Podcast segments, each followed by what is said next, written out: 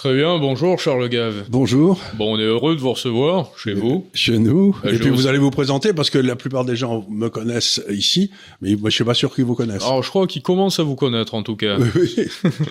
Alors, nous, on s'appelle Géostratégie Magazine. Moi, je Oui. m'appelle Tom Benoît. Je Oui. suis associé avec Robert Laffont du groupe Laffont Presse. Et nous avons euh, constitué Géostratégie Magazine, qui est un média libre, l'un des derniers médias euh, distribués partout en France, dans tous les kiosques. Mais nous nous efforçons de rester libres, donc il n'y a pas de publicité. Nous n'avons pas de financier, de financement extérieur au groupe. Mhm. Nous euh, ne profitons pas des aides à la presse, comme la plupart des, des groupes aujourd'hui. Et nous comptons sur les ventes pour pouvoir faire vivre Géostratégie Magazine. Eh ben, ça me paraît une excellente, une excellente stratégie, mais euh, audacieuse. C'est de l'économie libérale, pour ainsi dire. Mais le comme libéral, ça, ça serait le cas si les autres magazines n'avaient pas des subventions, des publicités qui leur tombent dessus, etc. Donc, euh, ceci, la concurrence était à terme égal, nous ferions tous les tous beaucoup mieux. Mais à partir du moment où nos principaux concurrents sont subventionnés à mort, on peut pas parler de concurrence. Alors le drame n'est pas là, le drame est qu'aujourd'hui, la population, on va dire en France, bon on est 68 millions, 60 millions de personnes parmi la population, premièrement n'ont plus de pouvoir, mais n'ont plus de pouvoir d'achat également.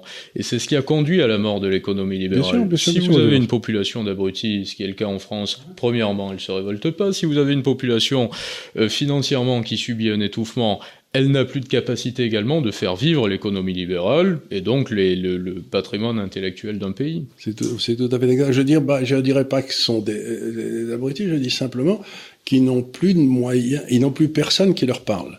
Moi, ce qui me surprend, c'est de voir que le nombre de gens qui m'écoutent, alors que je dis rien de bien spécial, mais euh, le nombre de gens qui m'écoutent, ça prouve que plus personne ne le parle à la population. On leur a pas parlé pendant, leurs, pendant leur école, on leur a pas parlé à l'université, et maintenant le système politique ne leur parle pas, si ce n'est pour dire des bêtises. Donc, alors, ils sont, ils sont, ils sont dans un silence total. Et donc quelqu'un qui brise ce silence est très utile. mais est-ce qu'il n'y a pas en ce moment un retournement de situation et une partie de la population, dont on fait partie pour ainsi dire, qui est en train de reprendre le pouvoir, qui est en train de forcer pouvoir, à reprendre le euh, pouvoir qui est reprendre le pouvoir, je sais pas si reprendre le pouvoir, mais en tout cas, ce que je sens, c'est que ces gens-là souffrent énormément, que personne ne leur parle pour leur expliquer ce qui se passe.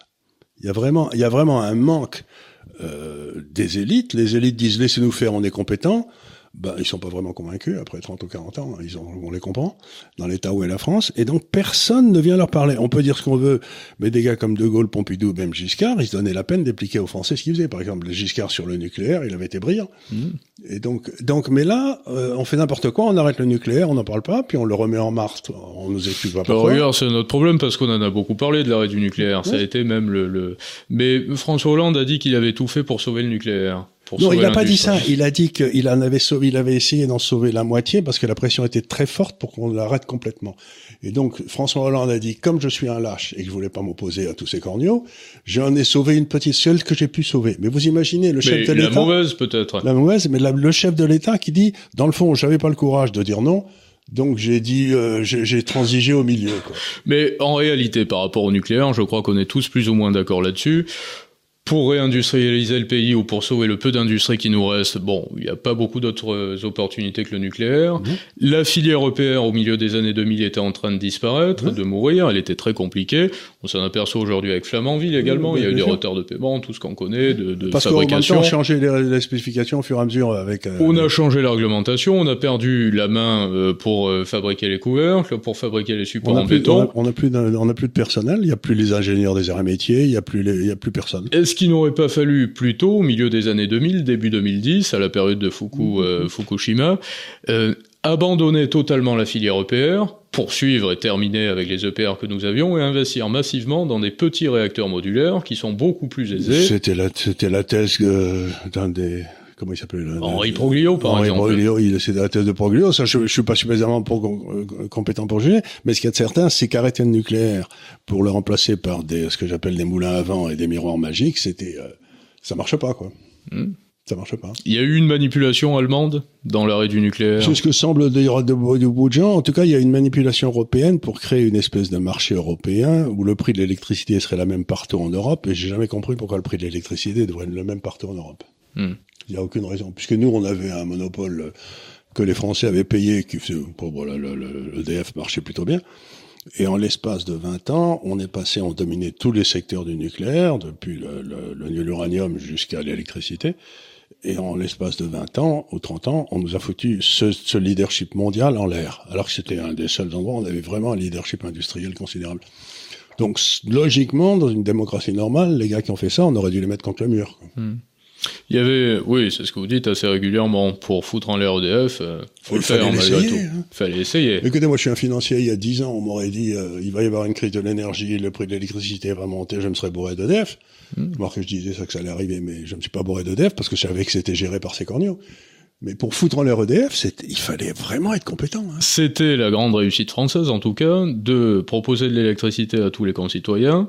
Donc en France, c'était la réussite du général de Gaulle, d'après-guerre. le général qui avait été suivi par Pompidou, qui avait été suivi par Giscard. Et ça reposait qui plus est sur des, des ressources assez durables, parce que de l'uranium, on peut en faire venir, si on se fâche avec les Canadiens, avec les Russes éventuellement, ou avec le Turkménistan, on peut changer de pays, on peut en faire venir. mais en plus qu'on a quand même, sur les vieilles centrales dont on a mis l'uranium dans un trou à 1000 mètres de profondeur, je sais pas où, dans la Meuse, vous pouvez prendre ça et le, le retravailler, ça vous donne de l'électricité, ça vous donne de l'uranium pour 2000 ans. Également. on, a, on, a, le, on était complètement autonome. Donc la vraie question aujourd'hui, c'est est-ce qu'il va y avoir un laps de temps blanc, pour ainsi dire, au cours duquel on sera un petit peu à poil, on sera totalement démuni, et on n'aura plus d'électricité ni pour assumer notre industrie, ni pour réindustrialiser? Bah, réindustrialiser, pour réindustrialiser, il faudrait que la marge brute des sociétés françaises retrouve à la moyenne européenne. Euh, vous savez, quand l'euro a été, euh, été créé, j'ai écrit un livre qui s'appelait Des lions menés par des ânes. Chez Robert Laffont. Chez Robert Laffont, qui était très sympa et qui a bien marché d'ailleurs. J'en ai vendu 30 ou 35 000, je me souviens plus. Mhm. Et, euh, et, je disais, ça va faire trop de maisons en Espagne, trop de fonctionnaires en France et trop d'usines en Allemagne. Mhm. Et c'est exactement ce qui s'est passé. Donc, ce que j'essaye de dire, c'est pour qu'il y ait une entreprise industrielle, il faut d'abord qu'il y ait des gens qui aiment l'industrie, mhm. par exemple des ingénieurs des arts et métiers que des gens qui veulent y travailler, qu'il y ait un tissu industriel de façon à ce qu'il y ait des grosses sociétés, des petites sociétés, etc., un petit peu comme en Allemagne. On a détruit tout ça. Vous allez pas refaire ça en trois ans. Il faut deux générations. Hmm. Il faut deux générations. Donc, euh, le, la réindustrialisation, c'est une vaste imbécilité d'homme qui n'a jamais vu l'industrie dans sa vie. C'est-à-dire qu'on a l'impression que ça arrive un petit peu tard, le process de réindustrialisation.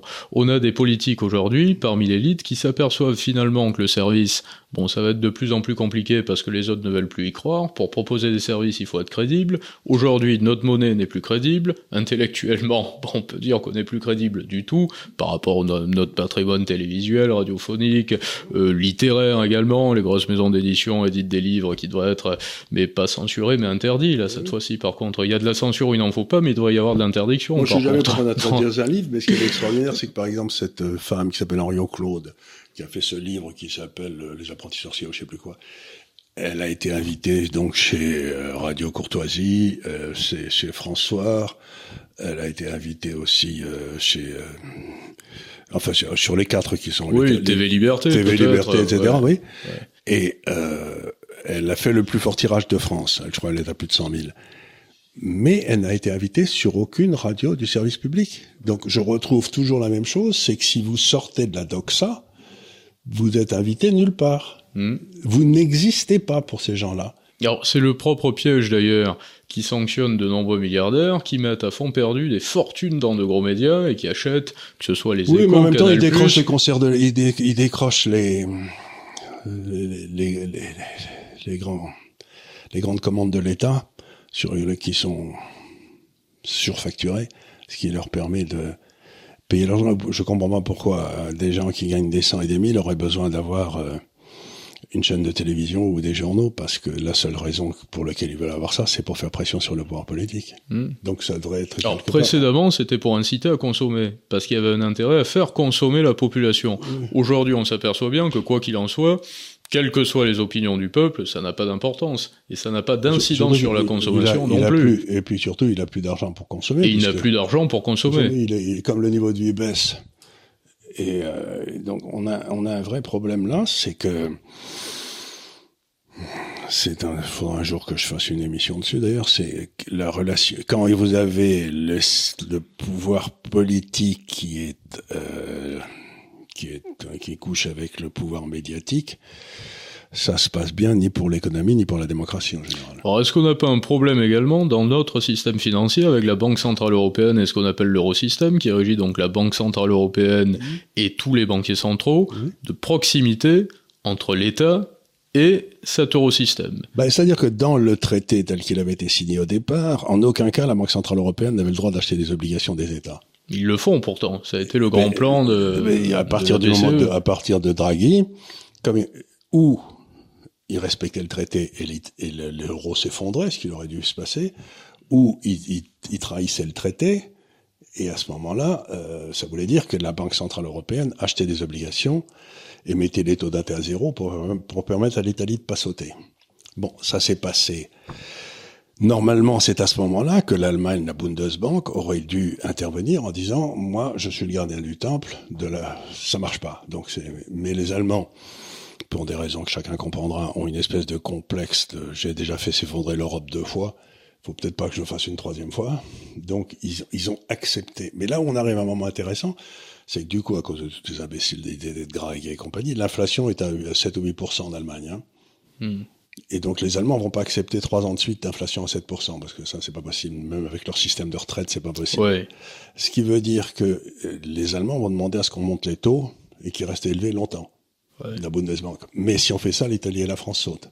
Hmm. Donc pour la première fois depuis le début de l'euro, on a une divergence totale entre ce que veulent les Allemands et ce que veulent les, les, les, les Français et les Italiens. Les Italiens. Et je ne sais pas du tout comment ça va se résoudre, mais ça peut pas ne pas avoir lieu. Un pays membre de la zone euro ne devait pas dépasser les 95 ou 96% d'endettement, je crois. D'endettement, oui, mais il devait pas avoir plus de 3% de déficit. Il devait... Tout ça, ça n'a jamais été respecté. Donc on est quasiment à un point de non-retour dans la zone euro par rapport au précepte ben, originel. Si les taux d'intérêt étaient à 7% en France, hypothèse, euh, compte tenu de la dette à moyen terme, euh, compte tenu du niveau de dette, euh, toutes les recettes fiscales iraient au service de la dette. Il n'y aurait plus rien pour rien d'autre. Donc ça, ce serait une crise de, solvabilité. C'est-à-dire qu'il y a tout un pays, il y a la dette de toute une série de pays qui ne vaudrait plus rien. Donc là, il y a un, un, appauvrissement généralisé de la population à partir de là. Puisque... Et surtout les banques, tout ce qu'elles ont mis en vous savez, une banque, ça fonctionne, ça a des réserves. Ouais. Et puis ça prête quatre ou cinq fois ses réserves euh, dans, avec ses dépôts. Enfin bref. Mais si les réserves, si le, le, stock de réserve, la valeur de réserve va à zéro, la banque disparaît. C'est une crise de solvabilité. Elle n'a pas de quoi tenir un choc. Hmm. Une crise de solvabilité, c'est quand vous avez des dépôts que vous avez investis euh, temporairement dans des actifs, vous achetez une obligation à 10 ans avec des dépôts à 3 mois. Donc si d'un seul coup, euh, tout le monde veut souffrir en même temps, ben, les dépôts à trois mois, ben, euh, oui, ils s'en vont, et puis là, le truc à 10 ans, on pouvait pas le vendre, parce que les taux sont montés. Donc à ce moment-là, ça s'appelle une crise de liquidité. Naturellement. Et donc ça, ça arrive tout le temps aux banques. Donc une crise de liquidité, c'est très commun, et on sait comment faire, mais une crise de solvabilité, ça arrive très très rarement. Hein, Alors, si on a de petits organismes bancaires indépendants, j'ai envie de dire que hmm c'est pas foncièrement dramatique, au contraire, ça fait une ça fait une sorte de ponction, ça permet de lâcher du lest, parce que quoi qu'il en soit aujourd'hui, il y a beaucoup trop de monnaie. Par mmh. contre, si on a un système qui est globalisé, là, ça peut faire mal. Mais il y a ah, une question que je me pose. Mmh. Aujourd'hui, parmi les grandes fortunes de ce monde, on a 70 milliardaires en France, il y en a 200 en Inde, on va dire qu'il y a peut-être euh, allez, 700 ou 800 milliardaires. Euh, les actifs bancaires de ces milliardaires, sont dans quelles banques? Dans quels organismes ben, En général, ils peuvent... Euh, euh pas, ils...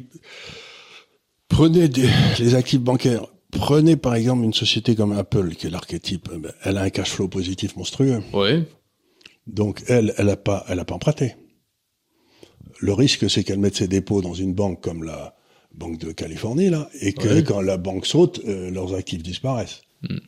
Mais euh, il faut pas oublier que aujourd'hui, ça, le monde bizarre qu'on a devant nous, c'est que les sociétés sont plutôt en cash flow positif, elles n'ont pas besoin du système bancaire elle dépose des dépôts dans le système bancaire qui est emprunté par les États pour financer les systèmes sociaux. Hmm.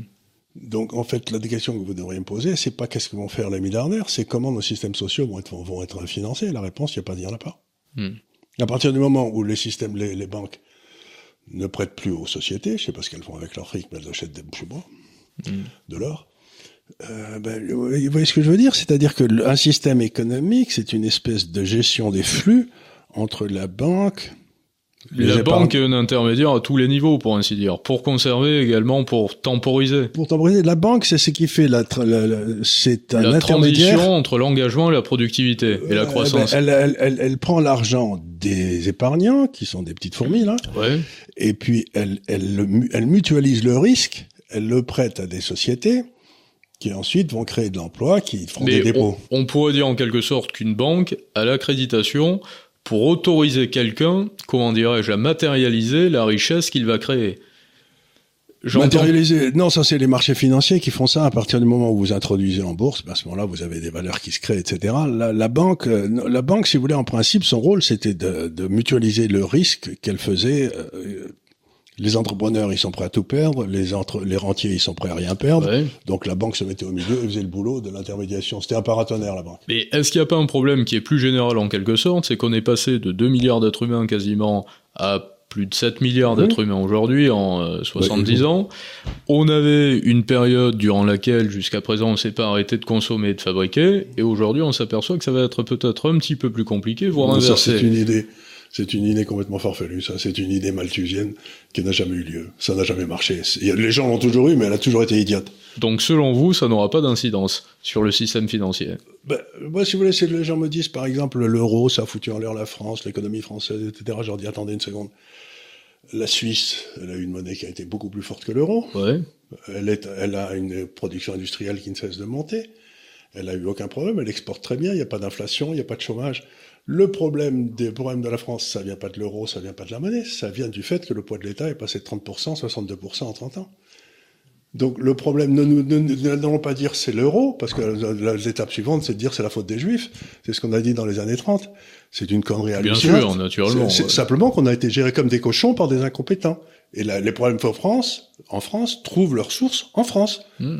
Si vous voulez, la Suède va très bien. Ils ont un petit problème immobilier, mais c'est pas grave. Ouais. Le- y a les pays qui sont mal sont d'ailleurs, vous avez beaucoup de gens qui sont pas opposés à l'euro, ni à la zone euro, ni à l'euro comme monnaie, mais qui sont eurosceptiques en se disant on s'aperçoit qu'il y a quelque chose qui ne va pas dans ce système monétaire, dans Il y a ce le système système monétaire qui ne va pas, euh, mais en plus, si vous voulez, quand nous, on est passé aux 35 heures pendant que les Allemands euh, réformaient leur droit du travail euh, avec euh, le chancelier Schröder, ça, Hmm. Eh ben, qu'est-ce qui s'est passé donc? Eh ben, Logiquement, notre monnaie, si on avait été dans une économie normale, aurait dû se péter la gueule vis-à-vis du Deutsche Mark. Donc, le consommateur français aurait dû avoir un pouvoir d'achat plus bas, Ouais. et puis l'entrepreneur français, dont la monnaie dévaluée, lui, il aurait pu continuer à vendre à l'extérieur. Ben, ce qui s'est passé, c'est que l'entrepreneur français a vu sa marge s'écrouler et qu'on a maintenu le pouvoir d'achat des gens qui foutaient rien. Si, Et donc, on- et donc, euh, le, le drame de la France vient du fait que le taux de change ne s'est pas ajusté à l'imbécilité du, du, du gouvernement. C'est tout. Pas, pas besoin d'aller chercher loin. Quel est votre point de vue par rapport au Danemark, par exemple, qui a un taux de Ben, change sont fixe ben, il a un taux de change fixe avec le Deutsche Mark, mais lui, ils n'ont pas fait des imbécilités. Eux, ils n'ont pas fait des imbécilités, ils ont continué à gérer à peu près normalement. Par exemple, une grosse partie des dépenses en Europe du Nord, Ouais. euh, qui sont faites par des impôts, c'est le citoyen qui décide comment il va utiliser l'argent de ses impôts. Par exemple, euh, le ticket de, le ticket des- le ticket d'éducation en Suède. Tout le monde est d'accord pour que les enfants soient bien éduqués, tout le monde est d'accord pour que ce soit payé par les impôts, mais personne n'est d'accord pour que ce soit fait par des fonctionnaires. Hmm. Donc on donne un ticket, chaque famille peut créer, sept familles peuvent créer une, une école, et du coup l'école est devenue un, un vecteur de croissance incroyable en Suède. Alors, Donc, le- si vous voulez, ne confondons pas les choses. Le problème, ça n'est pas le- le- le- c'est la gestion invraisemblablement stupide de notre État par une classe et dirigeante. est- l'interventionnisme, selon l'interventionnisme excessif dans, excessif, c'est extraordinaire. Euh, le Japon euh, détient aujourd'hui euh, 90% de sa dette, Oui. qui s'élève à ils sont pas endettés. 264% du PIB, donc j'allais y venir, en quelque sorte, ils sont pas endettés, ils ont franchi le cap que nous allons être, quoi qu'il en soit, obligés de franchir. Non, ils l'ont pas franchi parce qu'ils ont toujours eu 90% de leur dette, donc ils ont toujours eu cette solution. Mais nous, plus de 50% de notre dette est, en pla- est placée à l'étranger. Ouais, 52%. Donc on peut pas, euh, si par exemple, les Japonais vous dites, le trésor émet de la dette, qui est achetée à la place d'être achetée par les épargnants, qui est achetée par la Banque centrale. Donc avec quoi elle va l'acheter Elle va l'acheter, mettons, avec des billets. hein. Donc euh, vous prenez des, des papiers, un bout de papier que vous échangez contre des billets yen. Ces billets sont détenus par les citoyens japonais. Bon, très bien. Et puis s'ils finissent de racheter 100% de la dette, les Japonais, le Trésor, la Banque centrale finit de racheter 100%. À ce moment-là, vous fusionnez la Banque centrale et le Trésor. Ouais. Et miraculeusement, la dette émise par l'un est annulée par les actifs de l'autre. Donc il n'y a plus de dette. Donc aujourd'hui, ce que je veux expliquer aux gens, c'est que des pays comme la Chine ou le Japon n'ont pas de dette. Non, pas de dette. Et nous, on a une dette qui est égale à 52% de PIB parce qu'elle est détenue par des étrangers. Et on peut pas leur faire ce coup Donc le vrai ratio, le vrai calcul qu'il faut faire pour comprendre l'endettement, c'est de connaître la dette que l'on ne possède pas. La dette qui n'est pas détenue par les locaux. Très bien. Vous savez, c'est l'histoire que je raconte toujours, mais que les gens euh, pourraient expliquer ça. Vous avez un gars qui arrive dans une petite ville en France, il voit, il voit c'est une jolie ville, il dit ah, je vais visiter la cathédrale, il, ouais. il va à l'hôtel. Dans un hôtel, il donne 200 balles. 200 balles, vous l'avez connaissez, ouais, c'est ça. Bien sûr, ça. Et ça reste dans un circuit fermé. Tant que ça reste dans le même circuit. Et au final, ça a fait fonctionner un, un territoire. Donc, mais en partant de ce principe-là, est-ce qu'on pourrait imaginer que l'argent liquide également, un petit peu comme en Italie, j'ai vu que les Italiens libéraient les flux, donnaient un petit peu plus de, de pouvoir. Les Italiens sont en train d'essayer de ramener toute leur dette en Italie. Est-ce que l'argent liquide, liquide peut être un rempart également en période de crise pour faire fonctionner une, une société Oui, euh, bah, en principe, si vous voulez, ce qui se passe à ce moment-là, c'est quand il y a...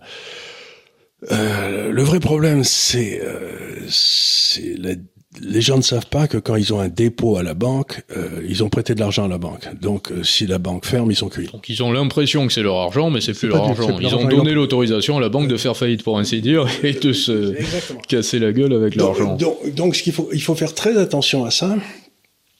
Et euh, c'est-à-dire qu'il faut avoir à la limite des, des, des, des processus de, reli de reliquéfaction de l'économie qui seraient presque à mettre en place au cas où ça se passerait, c'est-à-dire des, des, billets de banque locaux, etc., pour, éviter, pour éviter un véritable effondrement de la consommation et de la production. Donc aujourd'hui, le système financier est régi par le Fonds monétaire international depuis 1945. Il n'est pas régi, il est régi par des gens qui pensent que ils peuvent manipuler les prix. Il y a deux prix dans la monnaie. Vous avez un prix qui contrôle l'espace, qui est le taux de change, les relations dans l'espace, et un prix qui contrôle les relations avec le temps, qui est le taux d'intérêt. Et de ces deux prix dépendent tous les prix dans un système économique. Le taux de la relation avec le temps et l'espace détermine tous les prix que vous allez utiliser. Et quand ces deux prix sont faux, ça veut dire que tous les prix sont faux et donc le capital est déployé non pas en fonction de la rentabilité du capital, mais en fonction de faux prix. Et c'est ça qui amène les désastres, les crises, les. Euh, Mais et donc ça fait nous ça fait depuis l'euro, ça fait 20 ans, 25 ans que nous avons des faux prix en Europe. Donc il y a toute une série de faux actifs, par exemple l'immobilier à Paris, il n'a aucune raison d'être à cette valeur s'il n'y avait pas l'euro. Surtout aujourd'hui, naturellement. Mais par rapport à l'intérêt porté, à la crédibilité portée. Mais alors des pays qui, ont, qui détiennent beaucoup de richesses, comme la Russie par exemple, beaucoup de gaz, beaucoup de matières premières, l'Ukraine et la Russie, à toutes les deux, étaient les premières euh, puissances exportatrices de blé. De blé, oui, ce, qui, euh, ce qui vous montre à quel point le socialisme marche bien, parce qu'ils importaient au moment du communisme, oui. Déjà à l'époque. Euh, non, non, ils importaient, ils importaient du blé parce qu'ils... Ils importaient du blé, oui, à l'époque du, du communisme. Donc, que la Russie ne réussisse pas à faire marcher l'Ukraine, qui sont les terres les plus riches du monde, pour exporter. ça montre les limites du socialisme. Mais je veux dire par là, est-ce qu'on pourrait imaginer durant les années à venir une coalition entre, bon, on va dire tout simplement les pays du BRICS, hein, la Chine, la Russie, l'Inde, peut-être l'Arabie Saoudite également, qui détient beaucoup de pétrole et qui vient frapper de plus en plus fort à la porte du BRICS, qui dirait on va créer, c'est toujours de la fiction, mais je voudrais avoir votre avis là-dessus, un coefficient de richesse par rapport aux détentions de, de, de richesse gazière, pétrolière. C'est une façon de, c'est une façon de le dire, mais la richesse, la richesse, ça dépend de la valeur. Que la valeur, c'est toujours de la, une, une, une notion subjective. Donc, il vous avez, faut pas, passer, pas penser au pays qui a des matières premières et au pays qui a pas de matières premières, parce que ça, je crois pas que ce soit une bonne chose. Il faut penser aux pays qui ont des prix qui sont déterminés par les demandes volontaires et qui se rencontrent et qui créent un prix, les offres et le, donc ça c'est le normal, et le, cap, le capitalisme fonctionne comme ça avec avec des, des, relations volontaires. Et puis aujourd'hui, on s'aperçoit que la Chine en détient beaucoup. J'entendais Ursula von der Leyen qui disait les relations avec Pékin et euh, l'Union européenne seront euh, grandement influencées par l'attitude de Pékin dans la guerre que mène Poutine en Ukraine. en réalité, Leyen, elle devrait, elle aurait, elle dû rester mère de ses enfants. Et mais en réalité, c'est pas le cas. C'est absolument impossible. C'est absolument impossible. On a pu se dissocier ou tenter de se dissocier. On l'a pas fait en totalité de la Russie. On pourra pas le faire de Pékin. Non, mais ce que ça veut dire, ce que vous êtes en train de dire, c'est que tout aujourd'hui est contrôlé depuis longtemps par le système de paiement qui est contrôlé par les Américains. En 2012, les Américains ont décidé de euh, militariser en quelque sorte ce, ce, monopole de paiement du dollar en extraterritorialisant le droit américain sur toutes les transactions dollars qu'elles se passent entre deux parties extérieures ou pas. Quoi. Donc si moi je faisais du commerce avec le Soudan, les États-Unis pouvaient me, me, me, ruiner en me mettant des procès sur les fesses aux États-Unis. Ce qui veut dire, c'est que dans chaque transaction, il y avait trois personnes au courant. Vous, moi, si on a fait une transaction, et la CIA. Oui. Et ça, du point de vue souveraineté, c'est pas possible. Donc, ça fait dix ans que je dis à tout le monde, à partir du moment où ils ont fait ça, le dollar est foutu. Mais c'est en train de s'accélérer. C'est-à-dire qu'il y a un deuxième système de paiement qui va se mettre en, en place, qui est en train de se mettre en place, qui sera sans doute une espèce de, de truc entre les marchés obligataires locaux, l'or et peut-être une, une, espèce d'indexation matière première, on verra. Oui. Ça a l'air de... Mais c'est en train Donc d'arriver. le raisonnement que j'ai exposé vous paraît pas tiré par les Ah cheveux. non, non, mais Un ça c'est déjà, c'est déjà visant. J'ai écrit un bouquin il y a 4 ans là-dessus. Voilà, la, la Chine a acheté beaucoup d'or également ces derniers temps, le beaucoup d'or, Ouzbékistan a acheté beaucoup d'or, mais il n'y aura Russie. jamais autant de réserves d'or qu'il y en avait au début du XXe siècle, et Ouais. encore les Américains avaient pris quasiment l'essentiel des Ouais, réserves ouais, du monde ouais. pour refaire des même s'ils ont toujours les mêmes, s'ils ont toujours, ils disent qu'ils ont autant d'or qu'à l'époque, mais j'en suis pas sûr du tout parce que personne n'a fait d'audit Oui. des, de Fort Knox depuis très longtemps. Mais Quoi qu'il en soit, il n'y a plus des talons or pour le dollar, donc ça n'aurait même plus d'importance. Ça n'aurait même plus- Sauf que si vous dites maintenant, à partir de maintenant, les soldes entre pays, débiteurs et créditeurs vont être soldés avec du, soit des, des- Ouais. soit des émissions obligataires émises par le pays débiteur qui sera donné au pays créditeur, soit avec de l'or, eh bien, à ce moment-là, si vous voulez, on n'a plus besoin du dollar. Hmm. Et, et ce qui est très embêtant pour un économiste comme moi, c'est que le système américain était assez efficace, centralisé. Donc Ouais. j'avais des informations sur, par exemple, le commerce qui se passait entre la Russie et la Chine, ou le- la Turquie et l'Azerbaïdjan, ou j'en sais rien. Mais à partir du moment où vous avez deux ou trois systèmes de paiement concurrentiels qui se mettent en place, vous avez aucune raison d'expliquer au reste du monde ce que vous avez fait avec la Russie. Donc on va rentrer dans une période où on ne saura pas exactement qui vend quoi à qui. Mais en réalité, je pense que le gros problème là-dedans, c'est que nous, premièrement en Europe, on n'a presque pas de crédibilité, on en a très peu. Les Américains en ont encore et reposent là-dessus. Et le, le système financier mondial reposait sur la crédibilité des États-Unis jusqu'à présent. fini. Et elle est finie cette crédibilité. c'est pour ça que je dis aux gens depuis un certain temps qu'on arrive à l'effondrement de l'ordre américain qui a commencé après 45. Donc, après 45, il y a Bretton Woods, il y a la fin de Bretton Woods en 1971, les accords de la Jamaïque en 1976, Mhm. et à partir de là, on assiste à un lent effondrement du C'est-à-dire système. de 76 à, mettons, 78, à l'arrivée de Volcker, mettons, jusqu'à 4, 2002, Ouais. les États-Unis font tenir leur, leur système avec, admirablement bien, d'ailleurs, avec des taux d'intérêt parfaitement de marché qui sont très bien. Et puis là, on a une série de crétins qui arrivent comme Bernanke et compagnie, Mhm. et surtout, pour soutenir l'euro, il fallait des taux d'intérêt très bas. Donc, on met des taux d'intérêt faux, et à ce moment-là, le système retourne, il, il, peut, il peut pas tenir. Mhm. Il peut pas tenir, donc ça veut dire que tout notre système monétaire, ça veut dire que vous allez sans doute avoir aussi deux zones monétaires qui vont apparaître, les pays qui sont raisonnables et les pays idiots. On fera partie des pays idiots, et donc automatiquement, les monnaies des pays raisonnables vont monter, nos monnaies vont baisser. Et c'est ce que je me dis, à- tu, tu vas dire à tous nos clients, c'est acheter des obligations dans les pays raisonnables, mais n'en ayez aucune dans les pays idiots. Alors, le pays qui va peut-être être entre les deux et qui va certainement pencher du côté des pays du BRICS, ça va être le Japon, parce que les Japonais sont des Asiatiques, mais des Occidentaux en même temps.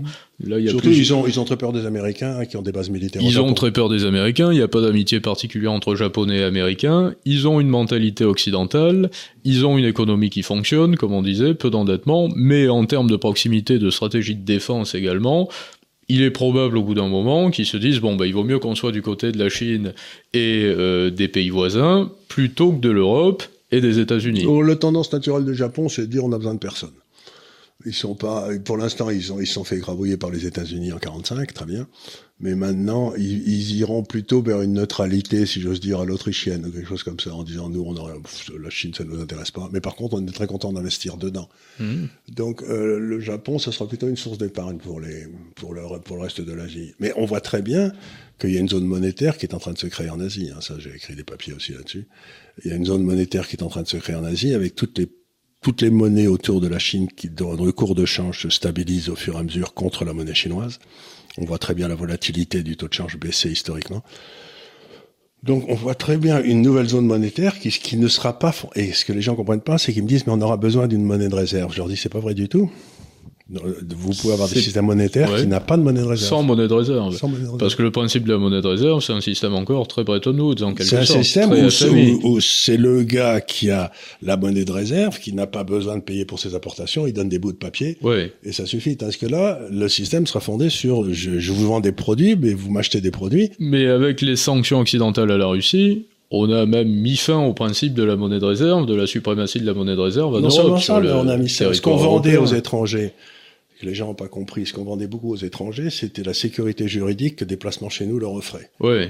Et puis là, on a. Et là, il n'y a plus de sécurité, puis il n'y a plus de crédibilité. On s'est aperçu qu'on pouvait même taxer des oligarques, qu'on pouvait saisir des oligarques. on leur a tout pris sans aucun on truc. Leur a tout pris. Sans, sans, aucune justification juridique et sans aucun procès. Donc maintenant, vous allez au Moyen-Orient, on a des, dans des bureaux là-bas, etc. Et tout le monde dit, avant que je remette mon fric en Occident, il fera chaud. Donc les, les comptes se ferment à Zurich, à Londres, à Paris et s'ouvrent à Dubaï, à Singapour, parce qu'ils ne veulent plus avoir leur argent chez nous. Ils n'ont plus confiance dans notre système juridique. Nous, on leur a vendu la sécurité juridique pendant 200 ans, et à la aux premières pète, on leur pique tout sans procès. Alors, quel est votre point de vue par rapport au Bitcoin? On parle beaucoup du Bitcoin aujourd'hui.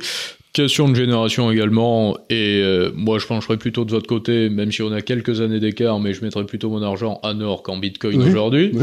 Mais de ma génération, beaucoup de gens misent sur le Bitcoin. le Bitcoin, c'est un truc que j'ai étudié, j'ai regardé, j'essaye de comprendre, c'est pas évident. C'est ce que j'appelle un objet financier non identifié, c'est-à-dire que c'est quelque chose qui n'existait pas avant, qui a pour ainsi dire jamais existé dans l'histoire. Il y a aussi un problème de crédibilité, parce qu'on va dire que c'est un actif semblable à l'or. En tout cas, ils ont voulu mimer le principe de l'or en parlant de minage. C'est un, c'est un actif qui n'est dans le passif de personne. Comme l'or. Comme l'or. Comme l'or. Donc ça, c'est pas mal. Et surtout, c'est que si vous, par exemple, vous voulez payer un gars au Pakistan, j'en sais rien, vous lui envoyez des bitcoins, à ce moment-là, il y a vous et lui qui sont au courant. Mais si vous donnez un ordre à une banque, euh, il y a vous, il y a lui, il y a la, sa banque qui reçoit, il y a sa banque qui paye, et puis il y a la CIA qui sont au courant. Donc c'est aussi une façon de transférer. C'était pas une façon de, trans, de, de, tourner autour des impôts, c'est une façon de tourner autour des banques. Vous pouvez faire des mouvements d'argent sans que les banques soient au courant. Et ça, c'est pas mal, ça. Mais est-ce que c'était bien légal de créer le Bitcoin, justement? Ben, vous savez ce qui est légal, ce qui est, euh, dans... On a le droit de créer une monnaie parallèle qui finalement devient quasiment officielle. Euh, vous n'êtes pas étonné, vous, en tant que financier, économiste, par l'apparition soudaine du Bitcoin C'est toute la différence entre le droit de code ou le droit de coutume. Euh, le monde anglo-saxon est un droit de coutume, et il y a la base du droit de coutume, c'est une, il n'y a pas de crime s'il n'y a pas une loi qui est précise le à l'américaine. Nul acrimen sin nelegae, disaient les Romains, donc c'est vieux comme tout. Et donc, euh, moi, quand j'étais, la différence entre la France où j'ai vécu un petit, un petit moment et l'Angleterre où j'ai vécu 25 ans, c'est que tout ce qui n'est pas permis en France est interdit. en, Angleterre, tout ce qui est qui n'est pas interdit est permis. Même aux États-Unis, vous pouvez eh ben, marcher sur une pelouse si c'est pas interdit. n'était pas interdit. Et vous relisez les écrits de Milton Friedman dans les mmh. années 70, il préconisait l'invention du Bitcoin. Mmh. Mais est-ce qu'on ne devrait pas s'attendre en quelque sorte à ce que le Bitcoin s'effondre d'un seul coup, après avoir amassé beaucoup de monnaie traditionnelle, de monnaie fiduciaire, et euh, soit l'une des solutions, parmi le florilège de solutions qu'on aura trouvé à ce moment-là, pour effacer de la monnaie, pour supprimer, pour justifier l'effacement de, la monnaie, ce c'est euh, à mon avis, le marché obligataire français s'écroulera bien avant le Bitcoin, hein, parce que je vois pas comment on va payer. On va faire une faillite des deux tiers, comme euh, qui avait ruiné les, en, en, 1960, en, 18, en 1793, 14, 17, pardon, 17. La faillite des deux tiers qui avait, qui avait fait sauter à peu près toutes les banques en Belgique, parce que là, ça avait été une crise de solvabilité. Pas en Belgique et les banques en Suisse. Ouais. Vous avez une crise bancaire en Suisse monstrueuse quand la France a sauté. Si vous étiez aux commandes aujourd'hui à la Banque Centrale Européenne, est-ce que vous auriez donné comme indication, comme ordre, d'augmenter les, les taux d'intérêt, les taux Moi, directeurs si j'étais à la, Banque Centrale Européenne, je donnerais ma démission le lendemain il n'y a, quand vous avez fait que des bêtises pendant 30 ans, il n'y a pas de solution de marché. On est dans une situation aujourd'hui où nous allons rentrer dans un chaos considérable, ce qui va créer des opportunités inimaginables. Naturellement. naturellement, mais je ne suis pas du tout certain. Il n'y a plus de possibilité de réparer ce qui a été détruit. Mais donc c'est ça qui m'intéresse également. À ce moment-là, vous avez un point de vue qui est tout parfaitement cohérent à ce niveau-là les grands de ce monde, les plus gros possédants, l'élite financière, n'attendent pas le déluge en se disant tout va s'effondrer, mais on reste là, on est en France, dans la zone euro. Ils partent dans certaines régions du monde, ces gens-là. Tous les milliardaires, comme je disais, il y en a beaucoup dans l'Union européenne. Est-ce qu'ils ont déjà commencé à déserter une partie du système monétaire en Suisse. En Suisse, ben oui, Est-ce que c'est beaucoup plus sûr en Suisse qu'en... Oui, c'est quand même beaucoup plus sûr. C'est euh, c'est assez sûr la Suisse parce que vous vous retrouvez avec euh, euh un pays qui est géré par lui-même. Hmm. Donc, euh, si vous voulez, en principe, la propriété est à vous. Le... Donc, il y en a qui vont en Suisse. Oui, donc il y a peu de risques de déroute en, en Suisse. Voilà. D'habitude, vous pouvez aller dans le droit anglais, mais il a été complètement compromis depuis quelque temps. Euh, non, mais ce que je veux dire par là, c'est que il y a l'histoire qui est célèbre du gars, si vous voulez, qui se dit bon, ben, ça va très mal en France en 44, il y a les débarquements qui se passent, etc. Où est-ce que je vais foutre ma famille? Je vais la foutre dans un endroit où il se passera jamais rien. Et il envoie toute sa famille à Oradour-sur-Glane. Mmh. Euh, pas de peau, hein. Euh, il a eu toute sa famille massacrée. Donc, l'idée, c'est pas de trouver une position stable où vous attendrez. L'idée, c'est de rester extraordinairement pour, euh, flexible pour pouvoir bouger. Il n'y a pas d'endroit où ça sera tranquille. Mmh. Nulle part. Très bien. Mais il faudra que vous soyez prêt à détaler. Aux dès, que vous dès, que vous entendez un bruit dans la forêt, vous vous barrez, vous savez pas ce qu'il y a, et vous regardez après pourquoi vous avez détalé. On va s'arrêter là-dessus. Merci Charles Gave. merci beaucoup. À très bientôt. À bientôt.